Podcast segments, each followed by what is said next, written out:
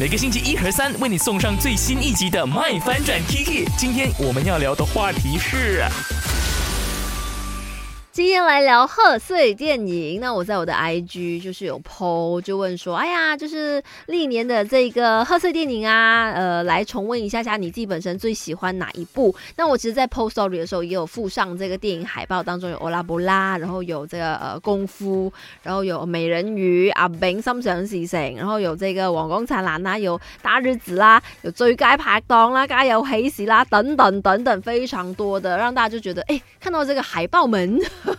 就有一种满满的回忆的。那同时间也看到了，就是呃，Jane 就留言说是啊，我爱香港。对，刚刚就三轮的 message 啦。阿诺说是大日子，Lvin 也说大日子真的太好看了。OK，确确实实啦，我觉得就是呃伴我们成长的，尤其是呃可能近这十年。呃，十五年左右，马来西亚有属于自己的这个贺岁电影，我觉得这个也是很值得我们骄傲的事情。就是贺岁歌曲跟贺岁电影，现在已经变成了就是我们的特色之一。而今年来到这个兔年，有哪几部电影是一定要看的吗？首先，我个人一定强推的就是《真爱好吗》。